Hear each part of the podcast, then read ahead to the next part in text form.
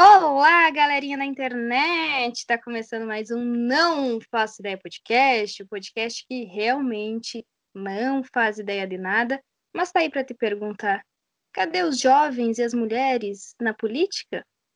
Não sabemos, mas iremos saber, ou talvez questionar? Não sei.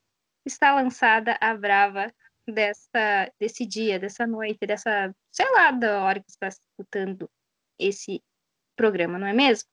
Então, quem não me conhece, quem chegou aqui, caiu do paraquedas, bem-vindo. Eu sou a Fernanda Marques, sou host deste programa. Estou sempre acompanhada de quem? Fala, gurizada. Eu mesmo, Vitor Galvão, como sempre, o eterno funcionário desse podcast, passando também com questionamento. Se você não vota, se você não concorre, seu vizinho vota, o seu vizinho concorre. E aí, você quer deixar a sua vida, as decisões relacionadas à sua vida nas mãos do seu vizinho? E neste programa maravilhoso de hoje, temos uma convidada especial. Pois é, esse programa, esse programa tá mara. Meu Deus, só trazendo convidados especiais. E no caso, sempre mulheres, né? Porque mulher manda, né? O homem só existe. Tá bom? Desculpa, homens. Beijinho para vocês, tá? Então, se apresente, convidada. Então, pessoal, olá, como é que vocês estão? Eu sou a Dani Brock. Estou aqui hoje participando do Não Faço Ideia podcast para falar um pouquinho sobre a participação das mulheres e dos jovens na política.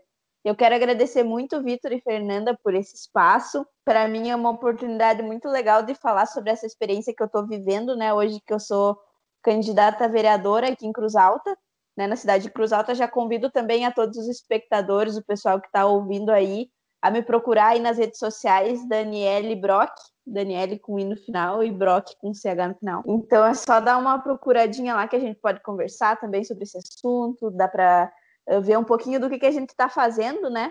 Aí na nossa campanha a gente está fazendo um trabalho muito bonito, o Vitor, inclusive, está trabalhando comigo, a gente está fazendo uma campanha bonita. E quero agradecer vocês, então, pessoal. Olha só, temos uma colega jornalista também aqui, né, participando deste episódio. Então, como a Dani já falou, a gente vai falar da juventude e das mulheres na política. E por que, que a gente está falando isso? Porque a gente está no meio de um pleito eleitoral e é realmente muito importante falarmos sobre isso, porque eu, como uh, jovem, como mulher, muitas vezes não me vejo representada dentro da política, dentro do cenário político, onde na sua maioria, digamos assim, são homens velhos engravatados, uh, ocupando cargos, né? Sempre ocuparam altíssimos cargos, porque já vem dessa família aí aristocrática brasileira que ocupam esses locais de, de voz e vez que deveriam ser de todos e que, na verdade, eles uh, trabalham com todo o poder público. Não só com isso, mas também uh, fazem com que nós, réis mortais, trabalhadores do dia a dia, não tenhamos as nossas necessidades realmente atendidas. E quando a gente fala isso, a gente fala do jovem, fala da mulher, fala do pessoal periférico, fala do agricultor, fala de várias frentes que não são o, os grandes donatários de, de terras ou que tenham, sei lá, grandes fortunas acumuladas através uh, do seu trabalho empresarial, não é mesmo? Então, eu tenho várias perguntas e eu também tenho vários, várias e várias, vários, como é que é, dados estatísticos sobre principalmente essa campanha. Porque assim, essa campanha ela está sendo histórica de certa forma, porque é, nessa campanha o, o, o número, né, não é um nível, mas o número de candidaturas de mulheres superou a de quatro anos atrás. Quatro anos atrás foram 32% né, das candidaturas eram de mulheres. Esse ano foram 34%. Aí você me olha e diz assim, ai, só aumentou 2%. que, que é isso? Isso significa que, a nível nacional, muitas outras mulheres tomaram a consciência e tiveram essa vez e essa voz de querer lutar também pelos seus direitos e se impor, porque política também é o local da mulher, certo? E aí, assim, todos esses dados aí que eu estou trazendo, né, tem alguns outros vieses que a gente vai conversar ao longo deste episódio, mas eu queria pedir, primeiramente, né, para a nossa convidada, Dani, sobre uh, essa questão da mulher da, na política. Como você se sente, Dani, sendo mulher, estando na política e sabendo desses dados aí onde, infelizmente, pouca, uh, tem uma pouca porcentagem de representatividade? Então, Fernanda, é bem interessante falar sobre isso, porque a gente estudou junto no jornalismo, né? Então, você sabe como foi também. No curso de jornalismo, a maioria era mulher, né? A maioria dos nossos colegas, a maioria dos professores. E aí a gente acabou uh, acreditando que aquilo era normal, né? A gente não sofria muito com o machismo dentro desse espaço. Eu vim de uma família da agricultura familiar, né? Uma família do interior. Então, eu, você também, né, Fernanda? a gente tem muita coincidência aqui. E aí, o que, que acontece? Nesse espaço, o machismo estrutural ele é bem forte. E ele é encarado assim como uma, uma coisa normal, né? Quase como uma normalidade. E quando a gente chega daí nesse espaço da faculdade, foi um espaço onde a gente tinha uma liberdade normal, assim, não, não passava muita dificuldade em relação ao machismo. Claro, a não ser os colegas, a não ser na, na vida cotidiana em sociedade, que sim, mas nada que fosse. Que horror dizer isso, né? Mas nada que fosse mais do que o normal do machismo, né? Aí, chegando nesse espaço da política, aí que eu comecei a notar isso, sabe, Fernanda? Porque é muito mais homem, né? Para começar, é muito mais homem.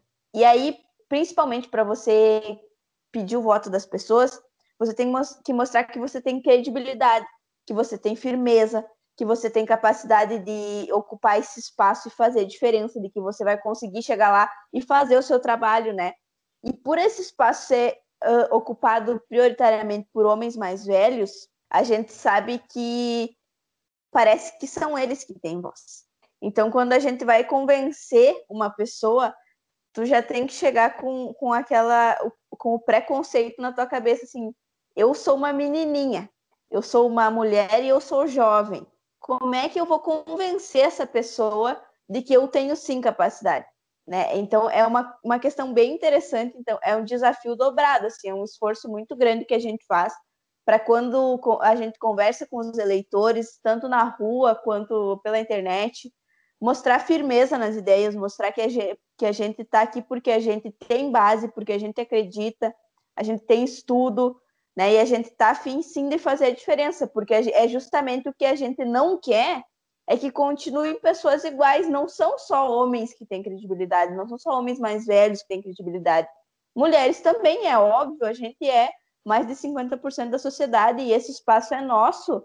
É um absurdo que a gente não esteja nele. Nós precisamos tomar as decisões por nós. Então, assim, pela primeira vez na minha vida, assim, eu senti o machismo influenciando no, na minha forma de agir, assim. Claro, com certeza sempre influenciou, né?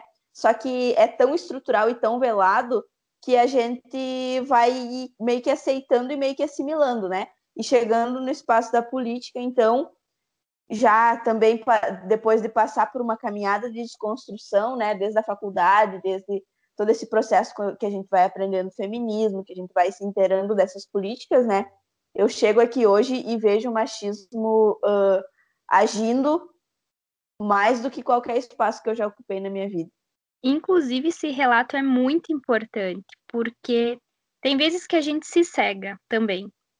E eu digo isso porque é, eu não tinha esses, essas grandes problematizações na minha vida, apesar de eu nunca ter visto pro, grandes problemas, né, na, uh, ao ao longo da minha vida eu nunca tinha visto grandes problemas. Depois que eu fui para a faculdade, eu comecei a realmente ver e pensar, ah, então em tal momento que eu pensei de tal forma e me disseram que eu estava errado, significa que eu não estava errada. e que é uma sociedade, uma construção social. É, e aí a gente se desconstruir e abrir o, os olhos e tal é, é um processo longo, doloroso, mas que faz com que a gente se reconheça como cidadã, né, falando como mulher, porque muitas vezes a gente não se reconhece, a gente acha que não tem vez, que não tem voz. E, inclusive, uh, esse é um dos fatos, assim, que até hoje, apesar de toda a desconstrução, toda a caminhada que, que eu tive, em alguns momentos eu me vejo sem vez e sem voz. Isso é complicadíssimo para uma sociedade onde a gente quer cobrar a equidade, onde a gente quer cobrar uh, quer cobrar, não, a gente tem o direito de estar onde está, a gente não tem que provar nada para ninguém, e, e a gente ainda se sente acuada de certa forma, porque a gente não tem alguém que nos represente e que entenda as nossas bandeiras como cidadãs. Vitor, quais suas colocações para esta este episódio, né? Porque não é esta noite, é este episódio. Eu nem sei se eu tenho se eu tenho lugar de fala para estar tá, para estar tá opinando nesse Eu nesse tô mandando assunto. você falar e daí como eu Não. mando nesse programa, eu tô mandando. Vocês ouviram então, ouvintes, né? Se eu não tinha lugar de fala, agora eu fui emprestado. Eu recebi um emprestado um lugar de fala aqui por uma pela pela dona da porra toda. E como um rapaz, sou sempre muito bem representado assim no, na questão de gênero, né? Tem sempre muitos muitos homens aí na, na política, né? Cruz Alta tem maioria de vereadores homens e tudo mais. Mas isso é só até você parar para pensar um pouco, né? Porque depois quando você olha, eles não têm nada a ver com as coisas que eu acredito. Eles não são não têm a mesma nem a mesma ideologia, eles são mais velhos, eles têm poder, poder econômico, alcance econômico muito grande, e eles não estão nem aí para os meus interesses como, como cidadão, como pessoa trabalhadora, né? Então, uh, olhando por esse lado, eu acredito que a, a representatividade da mulher, da mulher jovem, vem melhorar nesse sentido também. Ela, por estar tá, por tá numa posição de, de minoria numérica aí, né? Como a própria Dani disse que ela que ela precisa se impor, né? Porque que é uma menininha, como ela como ela disse, uh, já tem um olhar voltado para as outras pessoas que também são entre aspas minorias, né? Como a gente já quem ouve os outros episódios aí sabe que a gente estava discutindo a palavra minorias esses dias também, nem lembro qual episódio, mas que tem um olhar voltado para isso, né? E é por isso que eu tenho voltado a minha energia para a questão do, dos jovens na política, né? Precisamos de mais jovens, precisamos de pessoas que, que pensem em nós também, jovens, até porque o nosso futuro tá foda, sinceramente, né? Então, nem floresta amazônica, nem Pantanal a gente vai ter mais aqui no Brasil. Quem dirá emprego, quem dirá SUS, assim, tá uma situação muito, muito difícil para nossa para nossa geração aí que está chegando aos 30 anos, que está mais do que mais do que sofrendo a pressão social de estar tá com casa própria, de estar tá com carro próprio, como se como se todos nós nascêssemos de, de família rica, né? E o jovem na política ele tem essa visão, ele já tem essa visão até por estar vivendo o contexto, né? E eu acho as candidaturas dos jovens muito bem-vindas por isso, né? Vão dar uma visão diferente, uma visão muito melhor. Renovar de fato, né? A gente usa muito cada quatro anos a palavra renovar ela bomba, assim, né? A renovação, mudança. Só que é só no jovem que tem uma real mudança, uma real renovação, né? Que é a renovação da pessoa que realmente viveu, vive as dificuldades, né? E acredita que é que as outras pessoas não vivam também. Sabe, Vitor, que isso é bem interessante que tu coloca essa questão da, da palavra renovação, por exemplo. A, as pessoas gostam de falar renovação no sentido de trocar quem está ocupando aquele espaço, né? De, de mudar a, os políticos que estão lá, renovar os políticos que estão lá. Mas aí entram políticos com o mesmo perfil que fazem a mesma política. Não é, na verdade, uma renovação política, né? Então, é, é a, gente, a gente acaba falando isso, e eu também às vezes falo, mas é aqueles, aqueles jargões muito ultrapassados, é muito clichê, mudança para mudar. E quando a gente fala disso, dessa palavra que chega a ser hipocrisia, né? As pessoas falarem sobre mudança e chegar lá para fazer uma política igual, eu acho também, Fernanda, que a gente precisa falar, é uma coisa que a gente precisa dizer uh, sobre mulheres que ocupam esse espaço, ou sobre jovens que ocupam esse espaço e que não representam essas pautas que às vezes, inclusive, se elegem e chegam lá e não desenvolvem nenhuma política voltada para essas pautas setoriais. Então, nós temos hoje três mulheres na Câmara de Vereadores de Cruz Alta, que se você me perguntar o que que elas apresentaram para mulheres, eu não vou saber te dizer.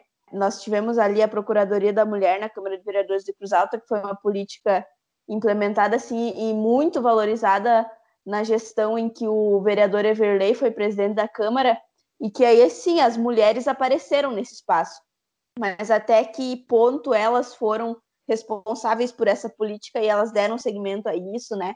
Enfim, e que, quais foram os outros projetos que elas, enquanto vereadoras, também apresentaram para a comunidade, né? Qual é que foi os, os espaços de discussão que elas abriram para as mulheres? Então, assim, aí chega agora, né? Chega agora na época de eleição, todo mundo lembra que é mulher. Todo mundo lembra que é jovem. E eu não consigo entender como que isso não é, não é uma prioridade enquanto elas estão exercendo seu mandato. Inclusive, uma dessas vereadoras hoje é candidata a prefeita e todo mundo, né, adoram dizer que ah, é a primeira prefeita mulher de Cruz Alta. Bom, mas o que que você fez enquanto mulher quatro anos na Câmara? Sabe? Esse é um problema muito difícil é um problema que a gente precisa falar sobre isso, porque é a mesma questão de você prometer uma renovação e chegar lá e fazer uma política velha. Nós temos mulheres que fazem também política machista, né? nós temos mulheres que ocupam esses espaços e, e fazem igual aos homens. Nós não podemos permitir isso. E, e, a renovação, a renovação no sentido literal da palavra e no sentido do que a gente acredita, ela precisa vir disso, de uma, de uma um sentido real da palavra, né? Ela precisa trazer essa mudança. E, e, a gente percebe que as pessoas que estão entrando lá estão reproduzindo a mesma política sempre. É de, muito difícil romper, romper com isso, inclusive porque quando você chega uh, querendo propor né, essa mudança real nessas pautas e propor que essas pautas setoriais sejam tratadas também de forma real, até parece que você está falando de uma coisa utópica. Então, assim, é muito difícil. E é por isso que eu digo que quando a gente está ocupando esse espaço, esse espaço é de todas nós. Porque se eu chegar lá e tiver difícil de, de levantar essas pautas setoriais, eu quero que todas as mulheres estejam comigo. E eu quero que todas as mulheres se sintam no direito de dizer, Dani, o que está acontecendo aí que não está rolando? Por que que tu falou que ia fazer lá na campanha e agora não está dando certo? Então, assim, esse espaço é nosso e nós temos que ocupar ele, nós temos que nos responsabilizar juntos por ele, nós temos que lutar juntos para fazer essa mudança. Né? É claro que a gente está buscando ser um representante, mas para ser representante, a gente tem que estar tá junto com as pessoas e tem que estar tá ouvindo permanentemente para tentar trazer essa mudança real. Exatamente. E até é importante falar isso porque é, às, às vezes a gente fica tão cego por representação que a gente não consegue ler realmente o que, que é representação. Aqui na, na nossa Câmara de Vereadores não tem uma única mulher. E talvez porque as mulheres não se interessem por política, talvez porque ainda é um local muito pequeno, talvez, enfim, por causa de uma cultura onde mulheres não se inserem nesses meios, e sim, mulher é da igreja, homem é da política, e tem vários porquês, talvez, aí escondidos entre, é, digamos, as quatro paredes Novo Tiradentes, né, se fosse um, uma casa. Mas é, muitas vezes eu vejo alguns, né, não digo vereadores, não digo uh, prefeitos, nem nada do tipo, mas eu vejo algumas pessoas levantarem algumas bandeiras. E é importante isso também, sabe? Principalmente quando eles têm uma visão diferenciada. Mas uh, quando você vê uma mulher, né, agora teve um recorde de candidaturas de mulheres por aqui.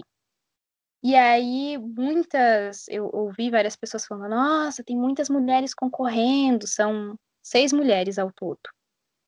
E daí, falaram, nossa, são seis mulheres concorrendo, nunca isso aconteceu no nosso município. Aí, eu olhei, assim, eu estava conversando entre meu pai né, e minha mãe, e disse assim, bom, essas seis candidatas, nenhuma delas é realmente para candidata. Infelizmente, a gente cai naquele pequeno problema dos 30% que precisa para fechar a candidatura, né, do, dos partidos, que precisam ter ali a cota para mulheres, que representa esse 30%. E, infelizmente, essas seis mulheres que estão aqui concorrendo são os 30% para fechar o buraco, digamos assim, para que homens concorram e para que homens ganhem. Infelizmente, eu não tenho representação aqui. Digo isso com muito pesar, com muita dor, porque eu acho que a gente precisaria de mulheres aqui na nossa cidade representando. Que bom que eu vejo em outras cidades mulheres que realmente já são vereadoras, já são líderes, né? Porque sempre trabalharam geralmente com a parte sindical entre MST e tudo mais, então tenho bastante conhecidas, inclusive, que sempre trabalharam com isso e estão aí uh, seguindo nesse caminho de uh, tentar de novo entrar como vereadora ou também como prefeita em outras cidades. E vejo a Dani também, que foi minha colega de, de curso e que está aí tentando um cargo como vereadora e que particularmente eu sei que ela vai tentar fazer o melhor possível. Sei porque trabalhei com a Dani um ano, gente. Desculpe, sociedade. É isso. Mas é difícil também a gente olhar e ver que quando se tem, às vezes, uma maré, um, um pessoal que puxa para frente, tem aquele pessoal que gosta de puxar para trás. E você fica, gente, tem tantas pessoas tentando remar esse barco para frente, para que a gente evolua, para que a gente cresça, para que a gente saia dessa mesmice e saia desse mundinho que a gente está tão acostumado a viver, que é tão quadradinho, que é tão errado e que é tão é tão mínimo, sabe? Tão mínimo que às vezes a gente se conforma com o tão mínimo. E você se pergunta, gente, mas como assim eu tô me contentando com isso? né? Porque eu poderia ter muito mais. E muitas vezes não é só por nosso erro, porque, né, em, em questão de eleição, às vezes é um erro nosso de votar, de não, de não se preocupar com a política, de não querer uh, ir atrás do candidato, de saber realmente quais são os antecedentes e o que ele se propõe a fazer. Mas tem outros poréns, que às vezes você acredita e na, na pessoa e a pessoa não faz as coisas certas também. E tem também a questão de não ter, às vezes a pessoa não simplesmente não querer é, fazer, né? Não, não querer entrar, não querer se propor a nada. Então, assim, vários problemas, a gente já está num país aí desgovernado. Estamos todos aqui, ó, uh, um dia fala uma coisa, outro dia fala outra e enfrentando uma pandemia, onde, né, vindo um assunto que o, o, ministro da Saúde diz que vai fazer tal coisa. Aí o presidente outro diz: não, a gente não quer o comunismo no Brasil. A gente não quer, então não vai ter vacina. Todo mundo vai ficar sem vacina porque é comunista. Aí você olha e diz assim: meu filho, sério? Assim, querido, Primeiro que. Parece que, essa... que o Brasil se tornou uma grande reportagem do sensacionalista, né? É tudo manchete do sensacionalista, e agora a gente vê as coisas do sensacionalista e parece que é verdade. Porque dá, dá para acreditar, sinceramente. Inverteu, sabe? Então, assim, eu acho que infelizmente temos muitas pessoas aí que estão concorrendo e que têm aí uh, o nome Jair aí no, no meio do, a sua candidatura, né, que apoia essas ideias delirantes. Infelizmente, eu torço para que não elejam esses candidatos. Então, assim, se você está me ouvindo em qualquer lugar desse Brasil, inclusive fora, né? Se você estiver aí para votar no Trump, não vote no Trump, vote qualquer outro. Tem o Biden, né? Então, eu não sei se ele é bom. Eu não sei, não faço ideia, não estou nos Estados Unidos, mas vote qualquer outra pessoa, mas não vote no Trump. Se você aí está votando para eleições municipais, presta atenção, ouça o candidato. Ele falou a favor do Bolsonaro. Olha, meu querido, eu acho que seria bom você repensar, porque vai que saia a vacina e ele diga: não, não vou comprar vacina porque é comunista, as pessoas vão morrer, então não. Lembrando que essa vacina não é comunista, porque ela é só. Teve um começo de estudo fora do Brasil, né? Lá na, nos comunistas, graças a Deus, comunistas pelo menos pensam na ciência.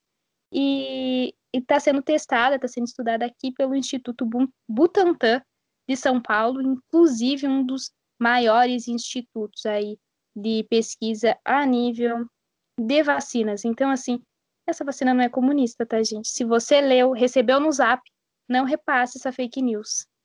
Essa notícia falsa, na verdade. Essa notícia errônea, essa notícia muito da doida e não ouça o presidente. Era isso, era o recado, né, do, do dia, mais um episódio falando mal do Bolsonaro. Bolsonaro, ó, famosíssimo por aqui, gente, pelo amor de Deus.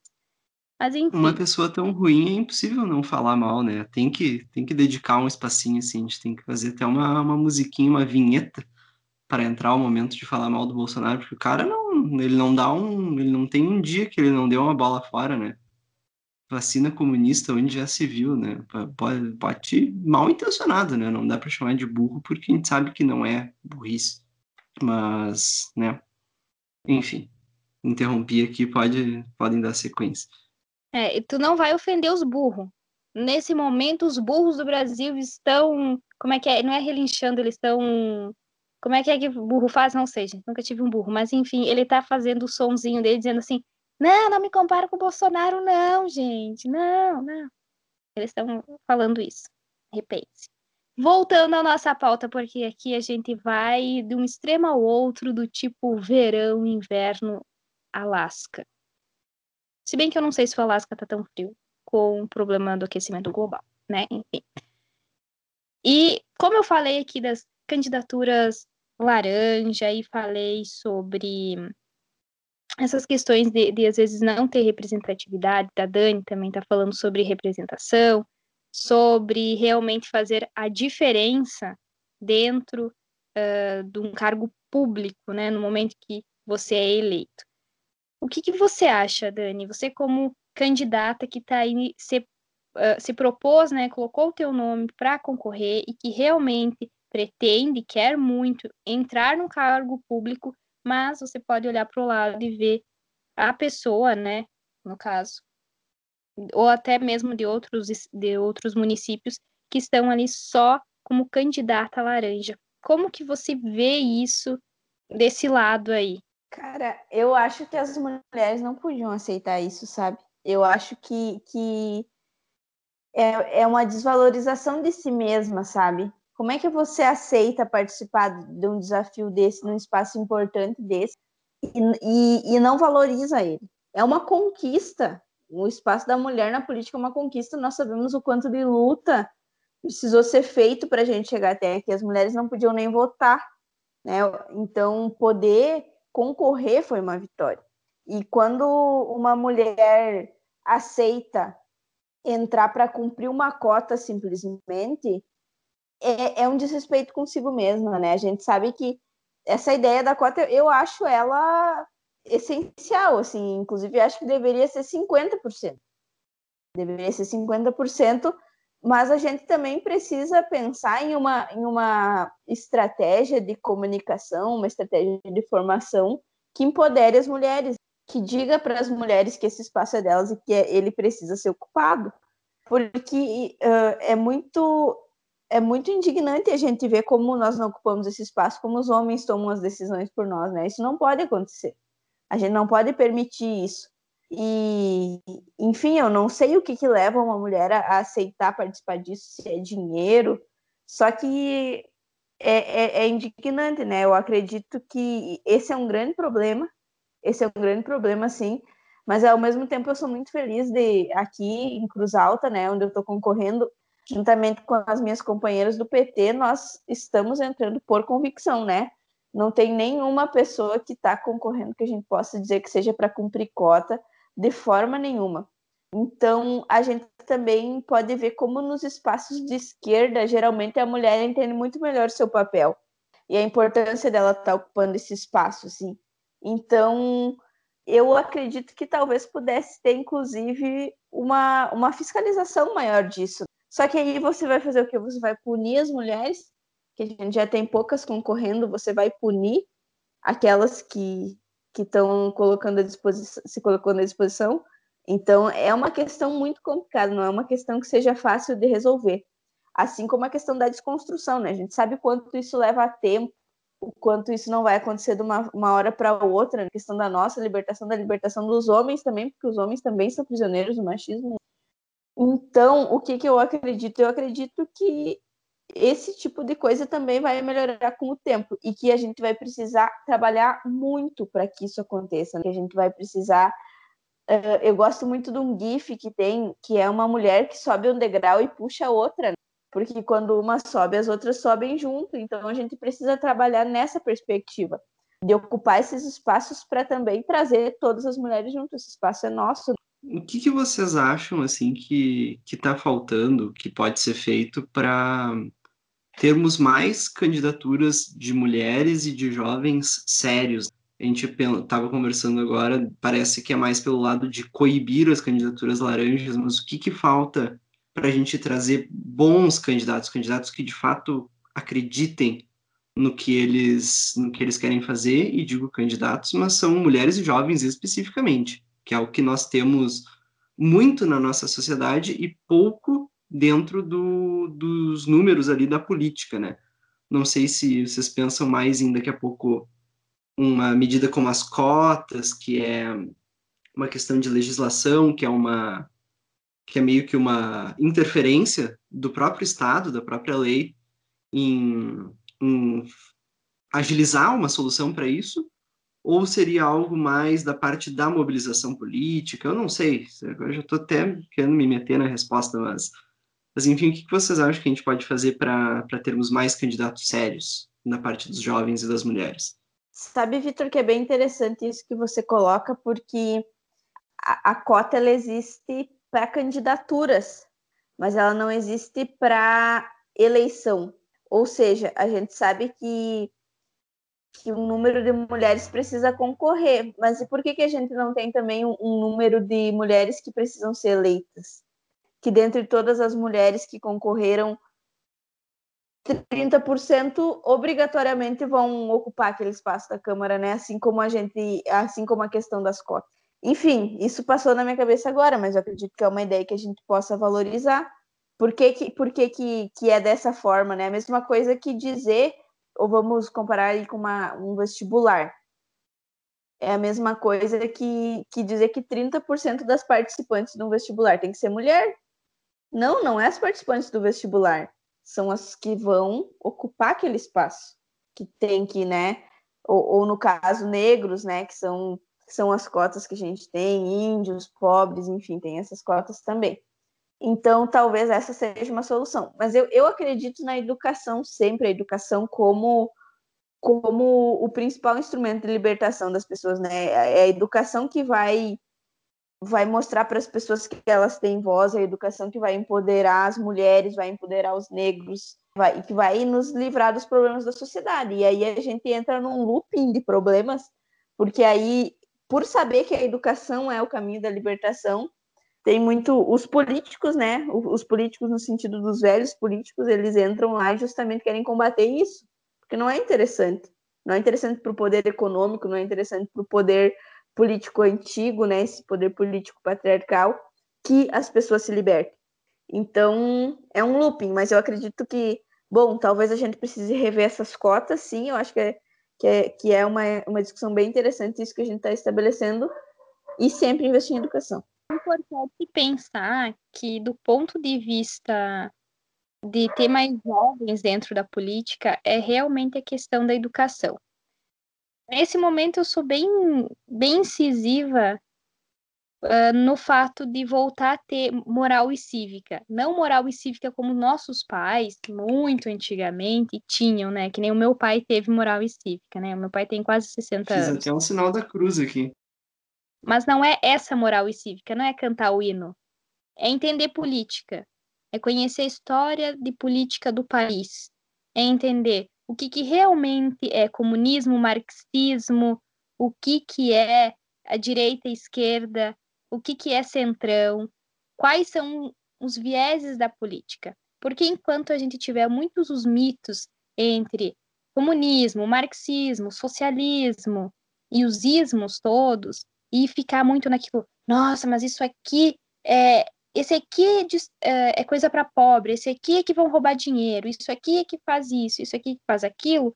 Nunca um, uma pessoa vai entender realmente o que, que é aquela política. E eu falo isso porque eu convivo com várias gerações. A geração mais velha, né, que está aí com seus 70, 80 anos, convivo com o pessoal que daí já tem mais 40, e eu convivo com a minha geração de 20 e convivo com a geração de 15.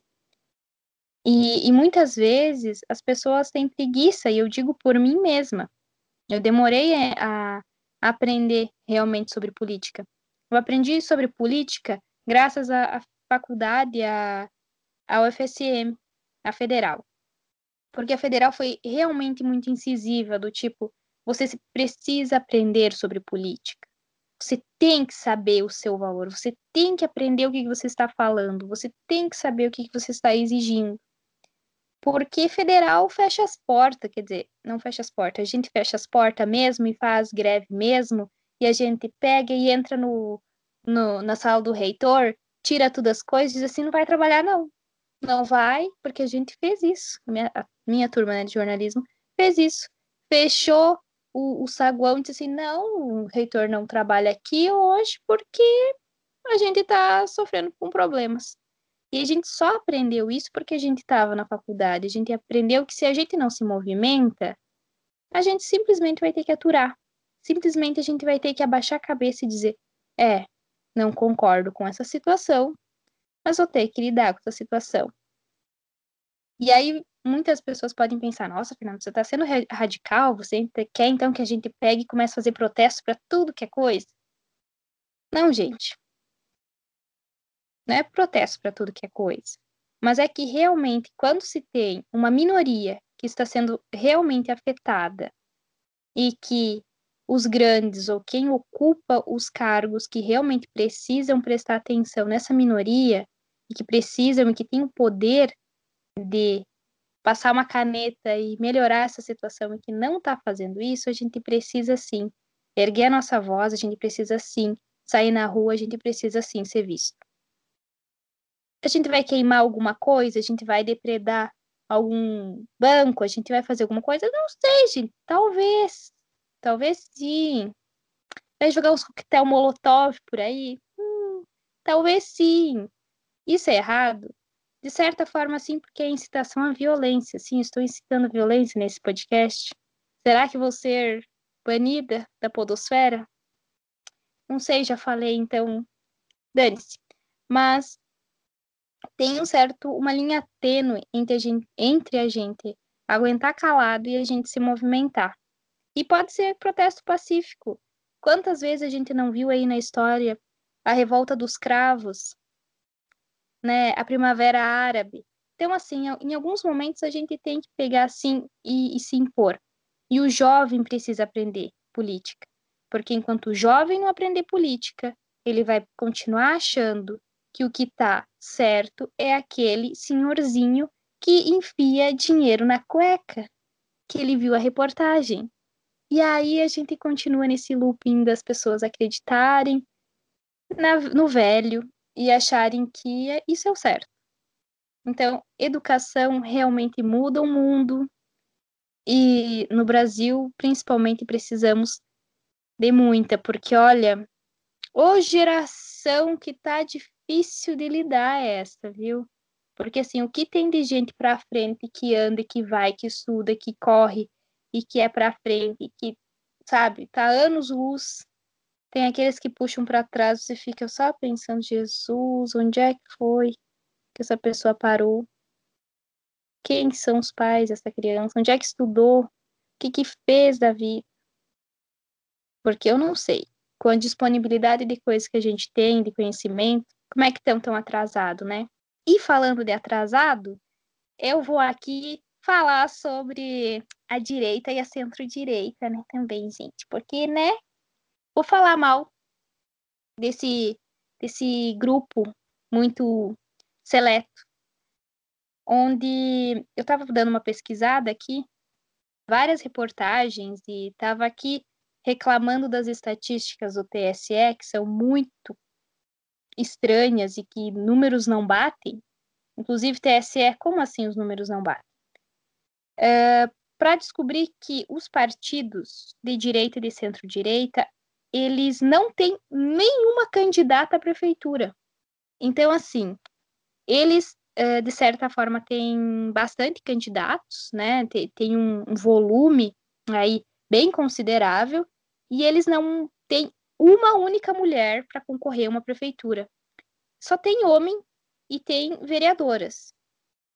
Então, assim, como assim um, os partidos, né, que são do mesmo viés de pensamento do queridíssimo presidente, queridíssimo não, eu falei isso no tom de deboche, queridíssimo presidente da, da República, e que não tem nenhuma mulher sendo colocada num cargo mais alto, que é de prefeita. Enquanto isso, os partidos de esquerda são aqueles que mais somam candidaturas de mulheres, inclusive nas capitais, eh, geralmente são as mulheres dos partidos de esquerda que, que estão aí na frente e que estão tendo sua vez, sua voz dentro deste pleito eleitoral. Enfim, falando sobre, sobre isso aqui, falando, voltando ao assunto dos jovens na política, eu estava vendo os dados aqui do TSE, bem complexos, que eu tive que fazer matemática e eu sou péssima em matemática. Eu estava olhando e, infelizmente, só 8% dos candidatos que estão concorrendo a vagas, tanto como prefeitos como vereadores, são jovens entre 18 e 29 anos. Então, significa que só do, do 100% do bolo todo, só 8% são de jovens. Isso significa muito pouco, porque a gente tem registro de candidaturas uh, 552.543. Desses, só 8% são de jovens independente, né, se é, é vereador e prefeito. Então, assim, infelizmente, os jovens não estão ocupando esse espaço. E desse total de 8%, ainda a gente tira uma fatia menor ainda, onde só 11% é mulher. Então, assim, eu, eu não sei nem fazer a matemática disso aqui, mas eu sei que é muito pouco, gente. É muito pouco.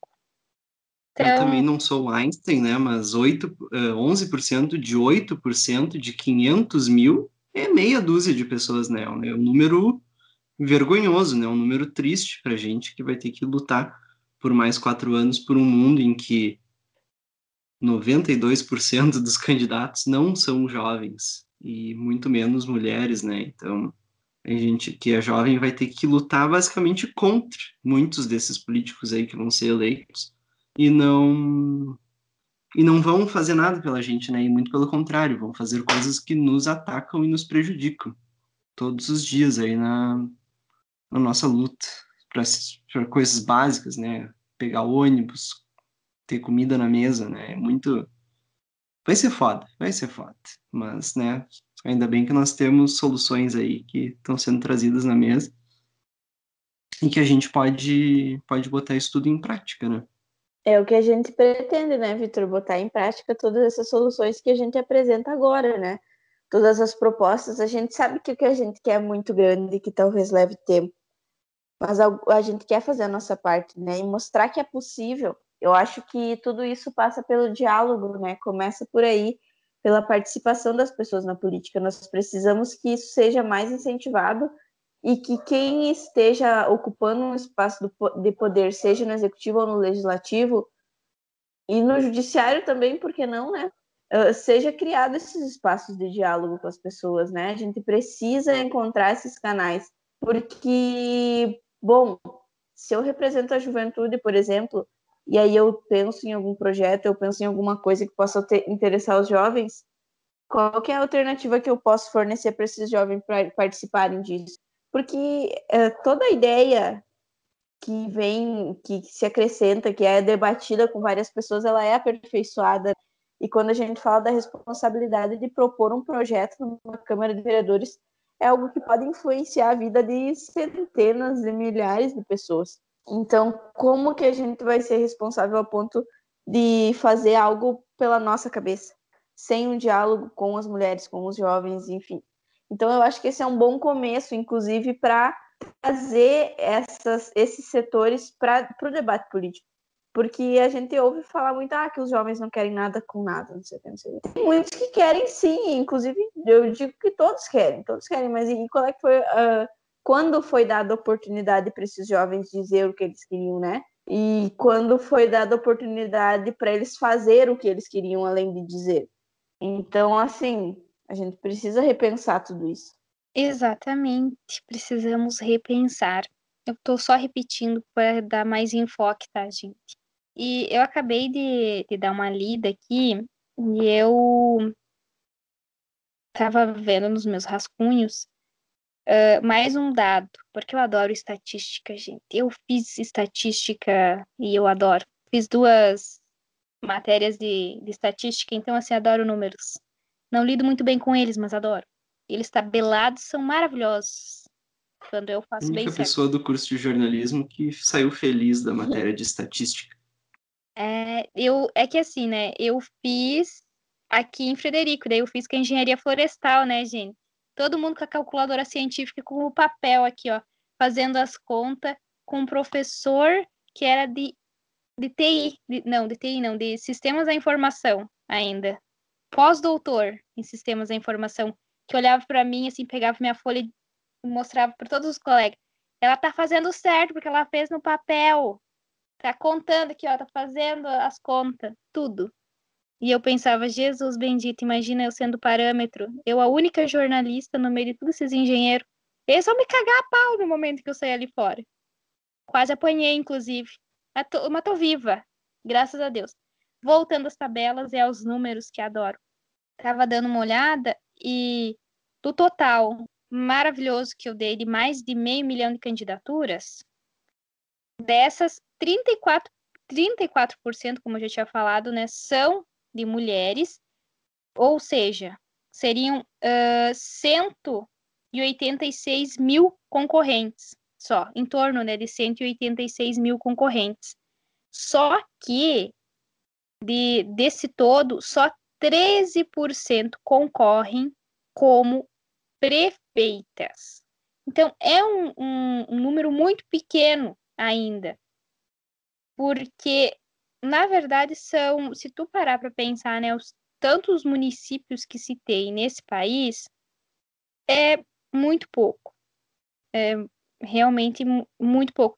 13% de 186 mil é sei lá, um pouco mais de, de 18 mil, 20 mil mulheres só que estão concorrendo a cargos de prefeitura.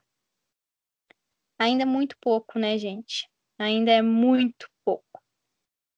E pasmem, desse total, aí o pessoal que é de esquerda, é, gente, vamos implantar o comunismo. As prefeitas vão ser eleitas, vão implantar o comunismo, vocês que sofram, hein?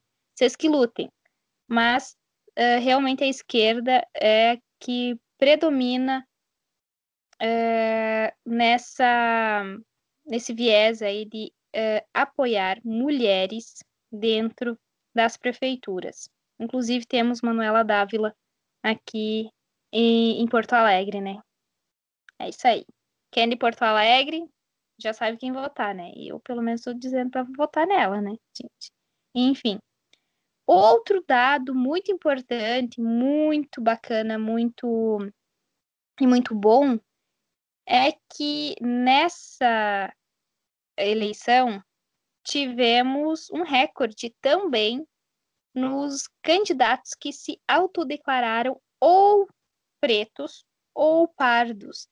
Foi um total de 51%. E uh, esse dado, inclusive, é muito, muito importante porque hum, pode dizer várias coisas. Eu prefiro ir pelo lado bom, em que as pessoas estão começando a assumir realmente a sua origem, estão realmente assumindo o seu papel de, né, ó, tô aqui para representar o meu povo. Então, 51%. Inclusive, os candidatos que já concorreram na eleição passada e que estão aí já governando, tiveram lá, uh, no momento da sua candidatura, também a retificação da sua cor. Pediram para fazer retificação e se declararam ou pretos ou pardos. Eu espero que seja para que tenha visibilidade e que esse percentual, que é bastante alto, que diz muito da sociedade brasileira, porque somos todos, basicamente, a maior parte, ou é preta ou é parda, né? Tem aí origens pretas e pardas, realmente faça diferença dentro da nossa sociedade, dentro da política, principalmente. E agora eu deixo o Vitor fazer algumas perguntas e tal, porque eu estou meio sem voz. Tem uma pergunta. O que, que faz uma pessoa eleita, uma representante da, da juventude, das mulheres, para juntar tanto eleitores quanto mais candidatos dessa parte da juventude, né? O que, que a pessoa pode fazer no nível micro também, além de, além de fomentar a educação, além de da questão da legislação, o que, que a pessoa pode fazer, até principalmente da parte dos eleitores, né? Para fortalecer os eleitores, por falta de uma palavra melhor, tornar os eleitores mais mais mais conscientes, né? Mas digo isso a nível micro, né? Da, agora pensando que a gente está como candidata vereadora, né? Pensando no nível das cidades.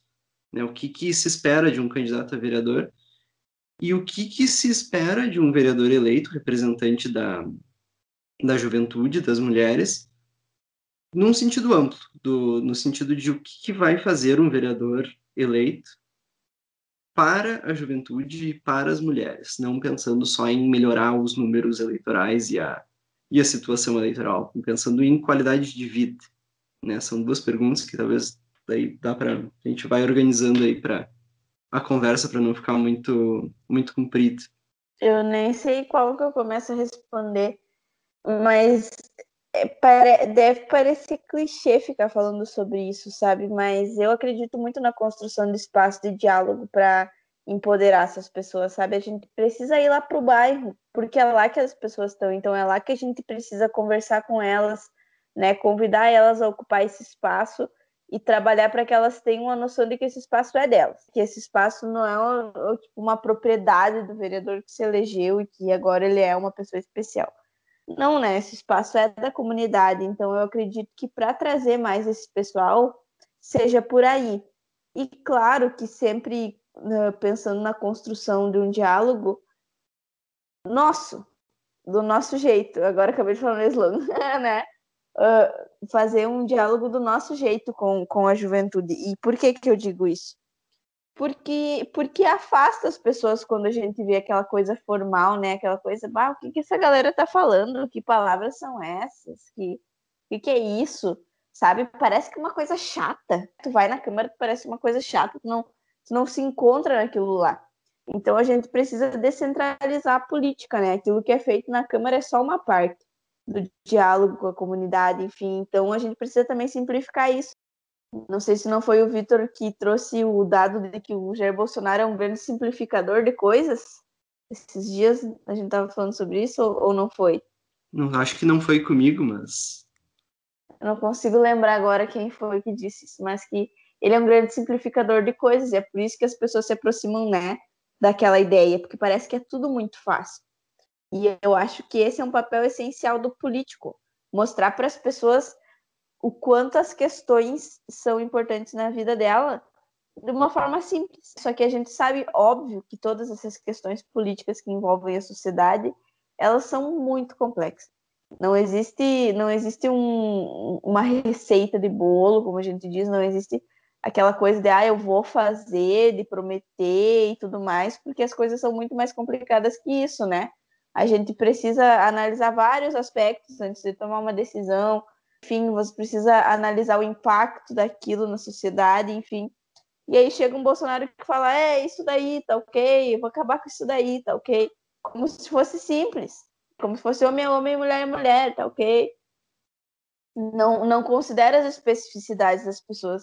Só que como que a gente, enquanto político, pode considerar isso, considerar essas especificidades e ao mesmo tempo simplificar para que as pessoas entendam. Então é um desafio, mas eu acredito que esse seja um caminho para aproximar as pessoas, os jovens e inclusive as pessoas que estão mais afastadas porque não se, se reconhecem mais nesse diálogo. E qualquer outra pergunta mesmo, Victor? O que faz, o que um vereador eleito precisa fazer quando, quando ele se elege representando as mulheres e a juventude para melhorar a vida desses públicos? Nós temos alguns projetos principalmente ali em relação à juventude, a gente precisa pensar em quais são os principais problemas da juventude hoje. Né? A gente precisa falar do acesso à educação, que já foi mais fácil, a gente precisa ser bem sincero em relação a isso, né? Uh, desde, claro, a gente precisa. Eu estou sempre falando de educação, né? Parece que as pautas vão voltando, porque tudo isso é muito entrelaçado, né? Essas coisas da sociedade. A gente não é só jovem, assim como a gente não é só mulher, nós somos seres que estamos inseridos nesses ambientes da sociedade. É por isso que, que esses outros assuntos também acabam voltando às outras pautas. Por que que, por, o que, que o jovem precisa, então, para resolver os seus problemas? Primeiro, uma educação de qualidade. Como é que a gente vai melhorar a qualidade de vida dos jovens? Se, se quando a gente hoje chega assim na fase da juventude e vê que os principais problemas são emprego, claro que tem a questão de você oferecer qualificação para a pessoa, mas também tem a, a questão de buscar oportunidades de emprego. E aí, enquanto vereador, o que, um vereador pode fazer para ajudar a atrair empresas para a cidade e conseguir mais empregos? Então, precisa ter um diálogo direto com o setor executivo. Como é que a gente pode ajudar? Por exemplo, hoje em Cruz Alta, a prefeitura eh, já concluiu a compra da área, né? Já concluiu o pagamento de uma área para instalar um, um, complexo industrial, instalar área industrial. E aí hoje a gente tem o desafio de, agora que já está pago essa área, uh, colocar infraestrutura nela, porque não adianta você apresentar um campo lá para uma empresa, ó, oh, a empresa vem e se instala aí. Não, né? Precisa ter água, precisa ter luz, precisa ter pavimentação, né? Precisa ter rua. E será que o vereador pode ajudar nisso?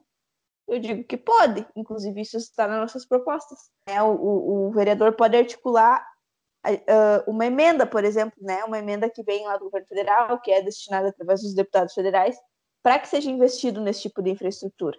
Aí sim, com infraestrutura, fazer toda essa interlocução para tra tentar trazer empresas. E aí, quando chega a empresa, o que, que você vai fazer? Bom, a gente também pode estabelecer um diálogo para que haja um, um, programa específico de contratação de jovens, né? A gente já tem alguns programas como o CIE e o Jovem Aprendiz, que eles são voltados para isso, né? Para que os jovens tenham a sua primeira oportunidade, tenham a sua experiência, porque senão a gente também entra naquele looping de que você precisa ter experiência para ocupar um emprego, mas aí você não consegue ter experiência porque você precisa ter experiência para ocupar um emprego. então a gente não pode permitir que isso aconteça. É, essa é uma das saídas. E aí, quando a gente fala sobre mulheres, o que, que a gente precisa, assim, para a gente melhorar a qualidade de vida, a gente precisa primeiro pensar em quais são os principais problemas. E aí, a violência contra a mulher é um dos principais problemas que a gente percebe, porque não é uma questão só. Uh, a violência ela não é só aquela questão física, né? ela é questão financeira, ela é a questão psicológica. Né? Então a gente precisa promover a independência das mulheres em todos os sentidos, né? Promover a independência financeira, promover a independência uh, intelectual, vamos dizer assim, promover a, a, a todo, todos os tipos de independência, né? Para que, que a mulher saiba que não precisa estar tá, tá com o homem para estar tá feliz. Que, enfim, essa é uma discussão também que, que precisa ser acontecer, acontecer a longo prazo, mas que tudo isso precisa ser desenvolvido na base do diálogo. E eu acho que todas essas políticas, quando a gente vai pensar em educação, em juventude, em mulheres, ela também envolve a questão da saúde mental, porque para você promover a qualidade de vida, você precisa oferecer condições da pessoa se entender, né? A gente sabe que nós estamos vivendo um período aí que as doenças como ansiedade e depressão, elas tomam conta da gente quando a gente uh, encontra problemas, né, contra obstáculos difíceis aí no caminho. Então, isso também precisa ser visto com cuidado. Nós precisamos, para melhorar a qualidade de vida, eu acho que, que dá para começar com a juventude isso, né? Porque aí, quando a mulher jovem, por exemplo, chega na maturidade, onde ela já é mulher, ela não é mais menina, ela também já tem uma caminhada de se entender através do processo de compreensão, né, através do processo de, de ajuda psicológica, enfim, da assistência psicossocial, né? Então, são diversos desafios. E, e a gente não está aqui para oferecer uma receita de bolo, né? que a gente sabe que quando, agora nessa época, ah, o que, que você vai fazer? Qual é a sua proposta? Eu quero trazer uma empresa para cruzar, eu quero trazer emprego, é disso que a gente precisa trazer. Bom, a gente falou disso porque nós temos um projeto que a gente pensa, nós pensamos especificamente nessa pauta com soluções reais, né? Uh, juntando o que já está sendo feito e o que a gente pode fazer para seguir nesse caminho e trazer isso.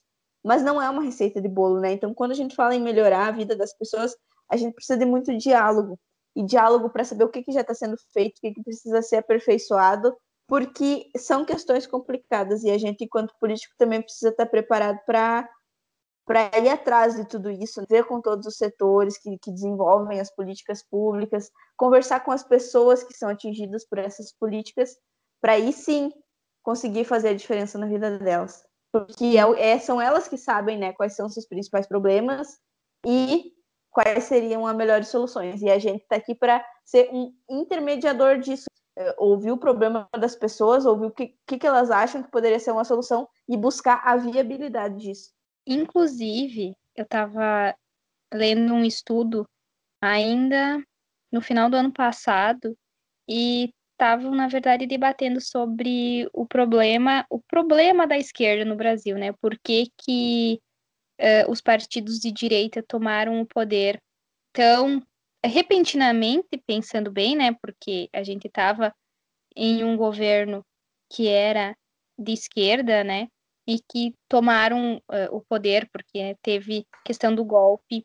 E aí uh, tinha-se exatamente essa fala de que a esquerda ela é o, o, o, partido, né? Ela é o viés de ir buscar falar com, com o povão, né? De ir falar na comunidade, de chegar na casa do, do vizinho e dizer, vizinho, me conta, onde é que está o problema? O que, que você precisa de verdade?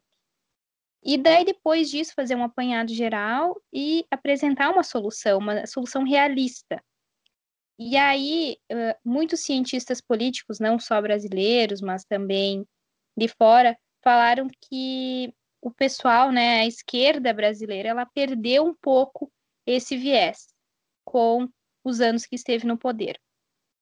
Eu posso dizer que, em parte, sim, né? A gente tem uma, um, teve um, um, problema e também a gente tem o problema dos próprios municípios, eles não terem, né? Principalmente em municípios mais pequenos, eles não têm tanta representatividade, às vezes, uh, de uh, partidos, sabe? Os partidos são muito não, mas é que eu sou amigo do fulano e eu quero concorrer e o fulano também quer concorrer, mas dane-se, os nossos partidos, digamos, são inimigos. Agora a gente vai pegar, vai fazer um, uma junção aqui dos nossos partidos, a gente vai concorrer e tá tudo bem, tá tudo beleza. Mas nunca é daquela forma entre, digamos assim, partidos separados, esquerda, esquerda, direita, direita, como a gente tem a nível federal se a gente parar para pensar, a nível federal, a gente tem isso bem especificado: partidos de esquerda, partidos de direita. A nível mais uh, municipal, até estadual, a gente não tem algumas definições assim. Tanto que a gente vê alguns partidos que aqui, né, no meu município, eu vejo um partido de esquerda que está junto com um partido de direita, estão concorrendo na mesma campanha, e eu fico, mas Jesus, isso não faz nem sentido, porque um apoia uma causa, outro apoia outra e tal. E, na verdade, um não apoia em nada a outra e ninguém conversa com ninguém e deixa-se levar. Porque, uh, na verdade, quem faz e quem ingere todo o país, que faz tudo ir para frente, são os municípios. E são ali dentro dos municípios onde se precisa ter uma conversa séria e uma construção realista da sociedade. Porque falar que vai ter né, uma empresa, que vai ter emprego, que vai ter educação, não sei das quantas, que vai ter o colégio, a creche, ah, isso, ah, aquilo, na época da campanha, é lindo. Quem não quer, né, ter um acesso à educação, ter um curso diferente, pegar e fazer realmente uma melhoria, principalmente nos bairros mais carentes, ter, sei lá, um colégio, uma melhoria do colégio, uma melhoria no centro esportivo, ter uma quadra poliesportiva. Seria ótimo, seria o sonho. Mas qual realmente é o problema da comunidade? E aí que entra um vereador. E eu digo vereador de bom caráter, que sabe realmente identificar o problema e não simplesmente fazer uma obra que vai se tornar um elefante branco aí ao longo do tempo. Porque, assim, de elefante branco temos vários perdidos aí por esse Brasil afora, e a gente não pode dizer que o problema é federal. O problema muitas vezes é municipal, porque ter o nome, ah, consegui tal coisa, é lindo, é maravilhoso. Mas e será que não estava faltando saneamento na rua? Iluminação pública? E coleta de lixo? Tinha lá os remédios, principalmente uh, que são de, da assistência básica, sabe? Será que tinha lá remedinho para dor? Será que teve a vacina? As vacinas estavam em dia, não estavam vencidas? Então, é isso que, o, que o, no, na minha visão, né? O vereador ele precisa se preocupar realmente com o problema em si, precisa conversar, sim, com, o, com a comunidade.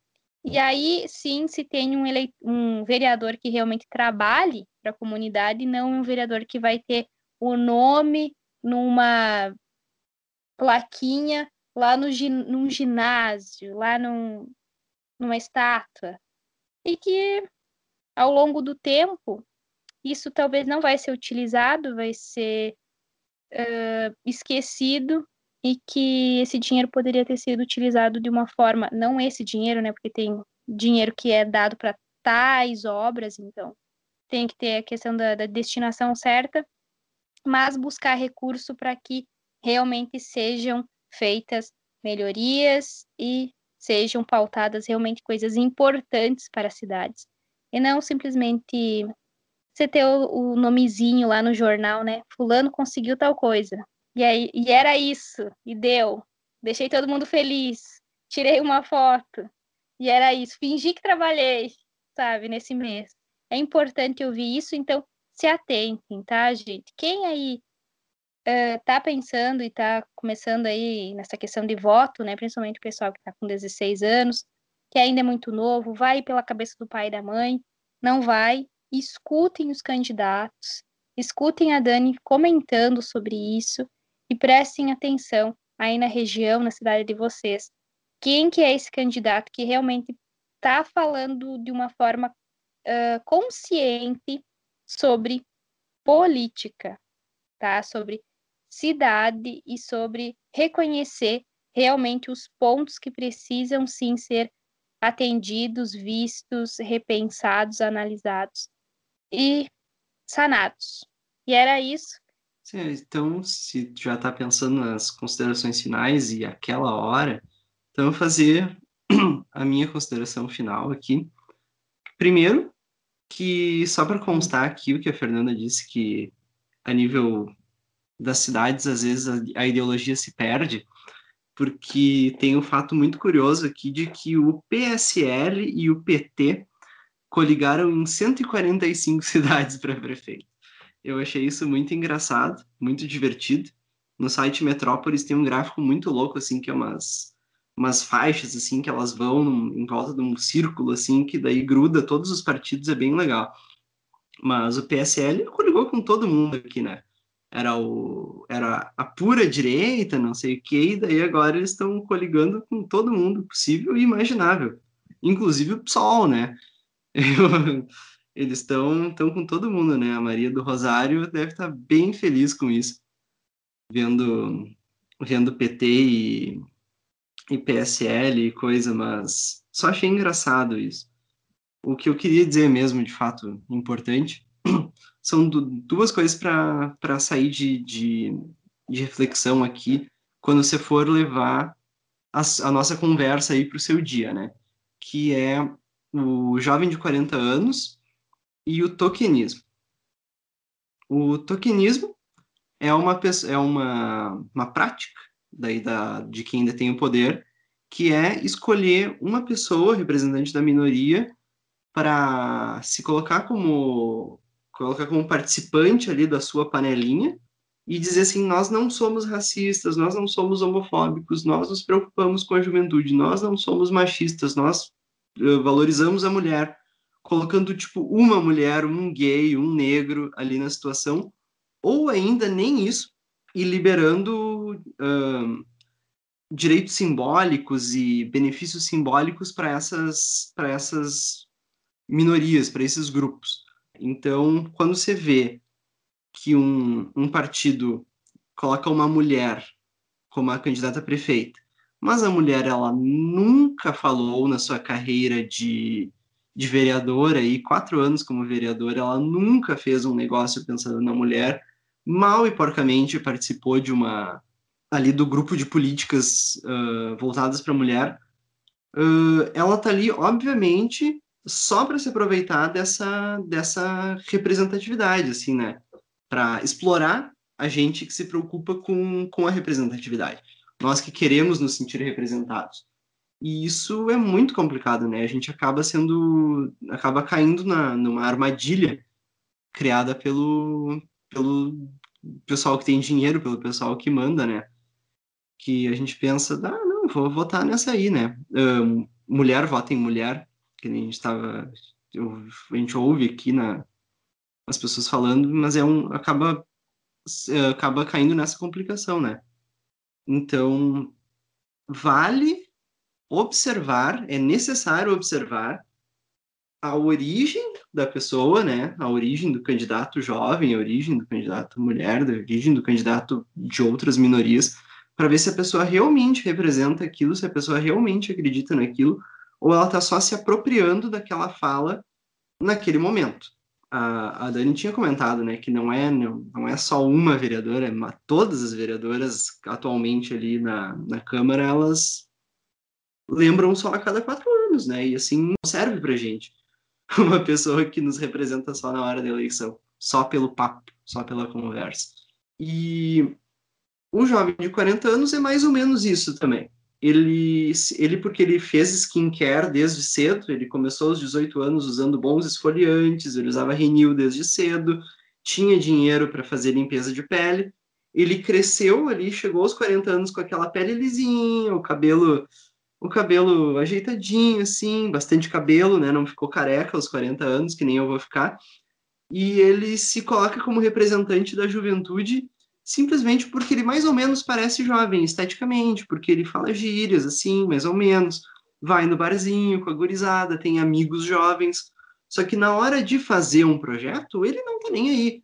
Ele pensa no pai dele, que é que já tem dinheiro e que acabou uh, também se envolvendo com, já se envolvia com política mais ou menos e tem os seus próprios interesses, né? Ele pensa nisso. E esse candidato também não nos serve. É um candidato que só pensa em si mesmo e se apropria da pauta da juventude para tirar o nosso voto, o nosso voto como jovens, de um candidato que realmente poderia fazer alguma coisa para nos, nos ajudar, né? Então, meu recado final é nesse sentido, né? Cuidado do comprador. Pense bem, observe bem. A gente diz isso há anos, desde que eu me entendo como pessoa, dizem isso em ano de eleição. Cuida uh, o histórico, cuida as propostas dos candidatos, mas quando a gente faz parte de uma minoria ou quando a gente quer uh, eleger um candidato de uma minoria, nesse sentido, minoria sempre fala, sempre lembrando minoria no sentido amplo, é mais importante ainda fazer essa, essa reflexão, tirar um tempinho para pensar, para observar, para conversar, porque eles estão ali botando pessoas que estão botando armadilhas para a gente mesmo, né? Para a gente cair no papinho e não e desperdiçar o nosso voto e não votar em quem realmente faria algo pela gente, né? É um é muito muito muito mais importante fazer esse cuidado, né? Então, da minha parte, são essas considerações finais, né? Passar para Dani agora. Então, pessoal, eu trouxe alguns dados aqui que eu não posso terminar sem falar, né? Que, bom, nós temos 503 deputados federais lá em Brasília, e desses 513, apenas 77 são mulheres. Nós temos 81 senadores, apenas 12 são mulheres. Nós temos 1.059 deputados estaduais em todo o Brasil. Pensa, são 1.059 e apenas 161 são mulheres.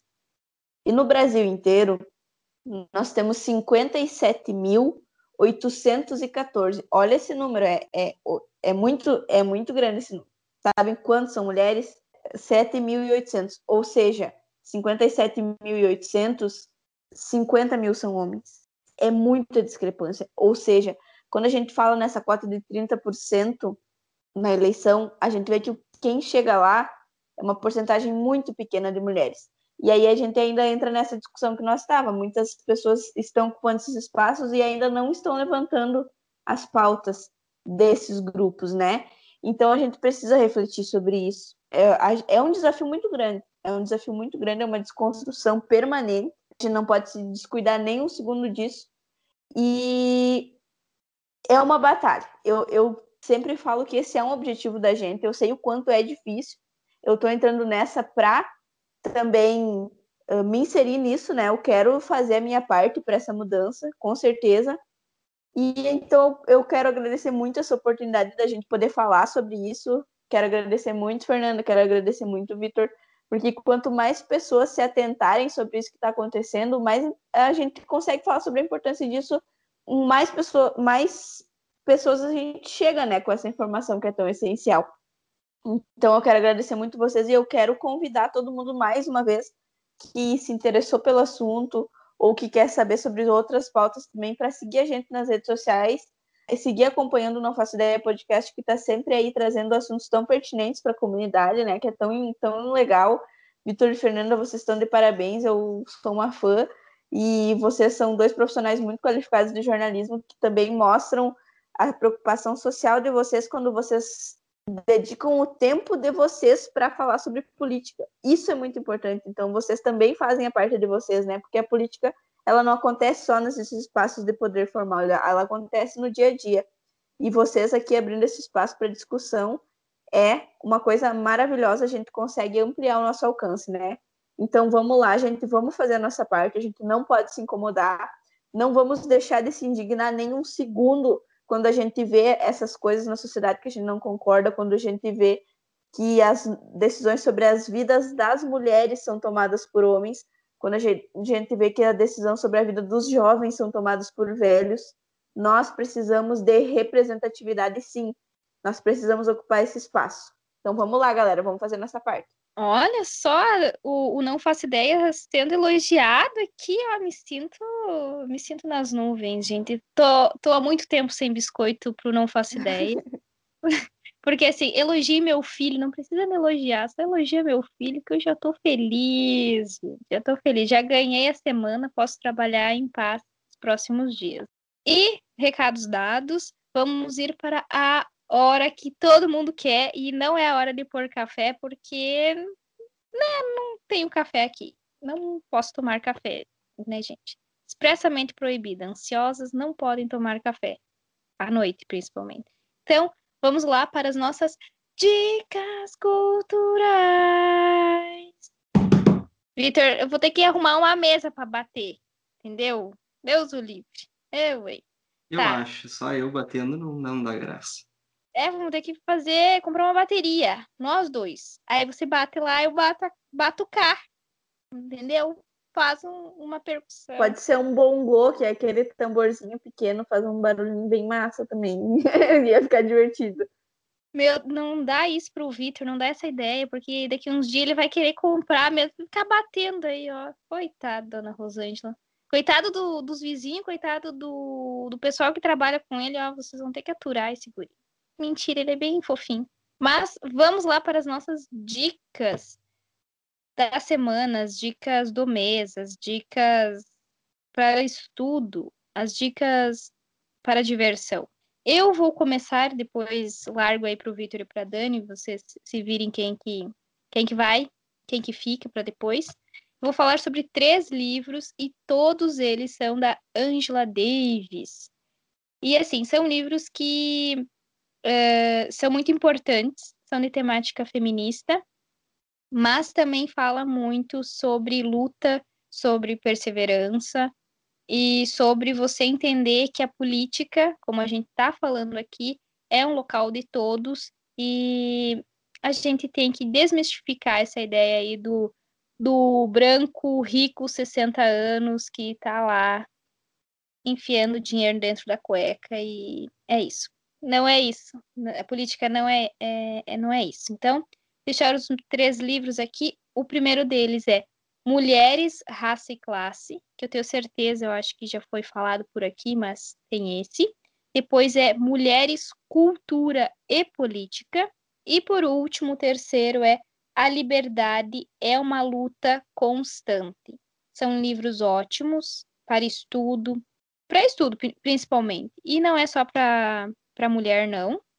Os homens podem, devem, têm que ler, porque talvez consigam uh, serem mais pró-feministas, né? Consigam se abrir mais aí para a gente não ficarem achando que sabem tudo, porque não sabem não. Então, três livros ótimos, maravilhosos. Falam de mulher, falam de política, falam de, de classe, falam de raça, falam de liberdade, falam de tudo isso que a gente está falando aqui nesse episódio. Então, era, esse, era essa minha dica. Sigam aí. O primeiro para o pessoal se encerrar com a voz bacana da Dani, não ficar encerrando com a minha voz chata. Mas uh, a minha dica cultural é o canal Meteoro Brasil no YouTube, porque eles têm material de conscientização política, assim, de uma forma ampla não é teórico, mas às vezes é teórico e ao mesmo tempo não parece, é divertido, é gostoso. E para o jovem que está buscando uh, se inserir na política, é uma baita ferramenta para para adquirir bons conhecimentos, né? Manter, se manter informado. Eles explicam bastante coisa assim a respeito do, do Bolsonaro também, né? A gente gosta de, de sacanear ele, dizer que ele que ele é feio, que ele é bobo, assim, mas uh, tem umas questões além, assim, né? Tem, tem uma parte do estudo, e mesmo sendo, do, mesmo sendo bem embasado, bem qualificado, ele não é chato. Tem o Meteoro Charts, que é curto, é 5 minutos, 10 minutos, assim, os vídeos normalmente não passam muito de 15, assim, é bem bacana para criar uma conscientização e manter uma boa informação, assim, ter ter conhecimentos né, a respeito de política. Isso que eu penso que, já que todo mundo falou em educação, que a, que a gente use as ferramentas da internet para nos educarem de uma forma, para uma direção boa e de uma forma gostosa também, né? Trouxe isso aí por enquanto hoje. Não, hoje foi rápido. A minha dica também vai ser rapidinha, então, pessoal, até porque eu não, tem, não tinha me preparado muito com isso. Meus últimos seis meses têm sido de pura política, então eu tenho vivido muito mais essa experiência na vida real, assim, né, do que acessado conteúdos intelectuais sobre isso. Mas eu invisto muito em documentários, eu, eu acho uma forma maravilhosa da gente entender o mundo que a gente vive sobre diferentes perspectivas, né? Então, a minha dica é assistam documentários, para começar, procurem documentários sobre os temas que interessem vocês, e eu vou sugerir dois. Eu vou sugerir o documentário Privacidade Hackeada que é um, um, documentário que fala muito sobre a eleição do Trump, né? E a gente acaba entendendo um pouco também da eleição do Bolsonaro e como que funcionou toda essa lógica das redes sociais e da propaganda, né? Da propaganda política. Eu, enquanto candidata hoje, percebo o quanto isso que foi feito influencia nas regras que se criaram hoje em dia. Nós estamos com diversas limitações, né? porque, enfim, o sistema tenta, o sistema político, vamos dizer, o sistema tradicional, ele tenta coibir essas práticas uh, ruins, né, as práticas mal feitas, as práticas que, que vêm aí pela má política, né, para tentar influenciar as pessoas no mau sentido, né, com mentiras, enfim, com diversas coisas. Então agora a gente enfrenta uma, uma repressão nesse sentido, assim, né? As pessoas, eh, nós estamos sendo reprimidos no sentido que não se pode mais, mais se fazer muita coisa, né? Nós temos várias limitações para que não aconteça aquilo que aconteceu. Então, assistam Privacidade Hackeada, que dá para entender um pouco sobre isso. E eu também quero convidar vocês a assistirem Indústria Americana. É, foi o filme que ganhou da, do nosso filme brasileiro. Me, ajudem a lembrar o nome, nosso documentário do Lula, maravilhoso. Democracia em Vertigem? Democracia em Vertigem. Todo o documentário mundo falou ao mesmo do... tempo, vai ser... É, a Julia tá aqui comigo falou também. O Democracia em Vertigem, então, ele perdeu para esse indústria americana e eu quis ver, bom, é, tem que ser muito foda esse documentário aí para ganhar, né, daquele documentáriozão lindo lá que apareceu o Lula e a Dilma, né? E eu fui ver e ele é muito interessante para a gente entender a, a indústria americana e a indústria chinesa, assim, uma questão muito interessante para a gente ter os olhos bem abertos a tudo que nos rodeia. Então, assim, pessoal, procurem documentários sobre temas que lhe interessem. Isso é sempre bom e sempre refletir criticamente sobre aquilo que a gente recebe. Consumam documentários, consumam livros, consumam YouTube e também pensem criticamente sobre todos esses conteúdos que vocês estão recebendo e que vocês estão aí repassando às vezes para os amiguinhos, para os coleguinhas. Aqui só tem dica maravilhosa, olha só, para vocês aprenderem mais. Então, uh, o Não Faço Ideia está se despedindo, está agradecendo imensamente a participação da Dani. Foi ótimo trocar essa ideia, né? Pena que é, é pouco tempo. Claro que os microfones, né, os celulares e as lives e, enfim, qualquer meio aí está sempre disponível para você retornar conversar mais aqui com conosco. É um prazer. Se eleita for, queremos você aqui conversando com nós, tá? Falando sobre todas as ideias, todos os movimentos, todas as, as revoltas também, porque a gente quer falar da, das alegrias, mas a gente também tem uns ranço, né, gente? Ser humano é isso, tem um rancinho, tem uma alegriazinha, e a gente segue por aí, né, gente? Então, não esqueçam de seguir o Não Faço Ideia Podcast lá no Instagram. Sim, gente. Temos Instagram, temos Instagram, tá meio ruim, tá meio mais ou menos. Culpa minha? Talvez. Temos culpa de uma outra pessoa? Hum, nem vou falar nada. Talvez eu. Talvez... Ih, Vitor aqui se escondendo, tá fingindo que o assunto não é com ele, mas enfim.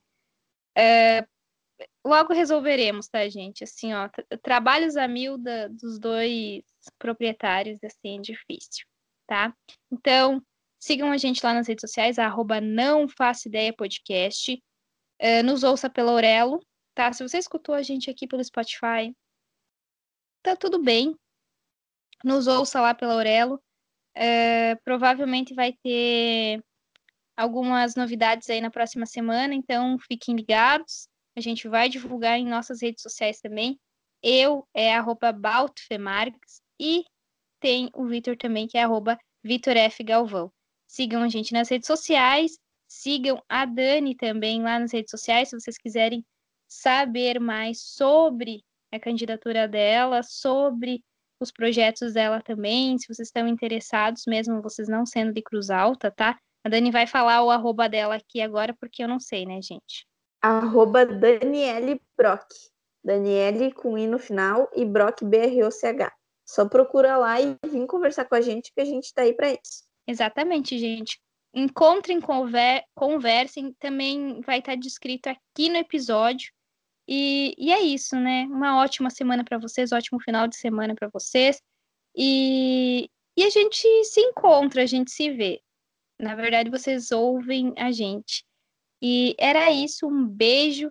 Até a semana que vem. Tem mais episódios, tem um episódio ótimo, maravilhoso. E eu vou incomodar muito o Vitor. Ai, é isso. Muito obrigada, gente. Beijo. Tchau, tchau. Falou. Até a próxima.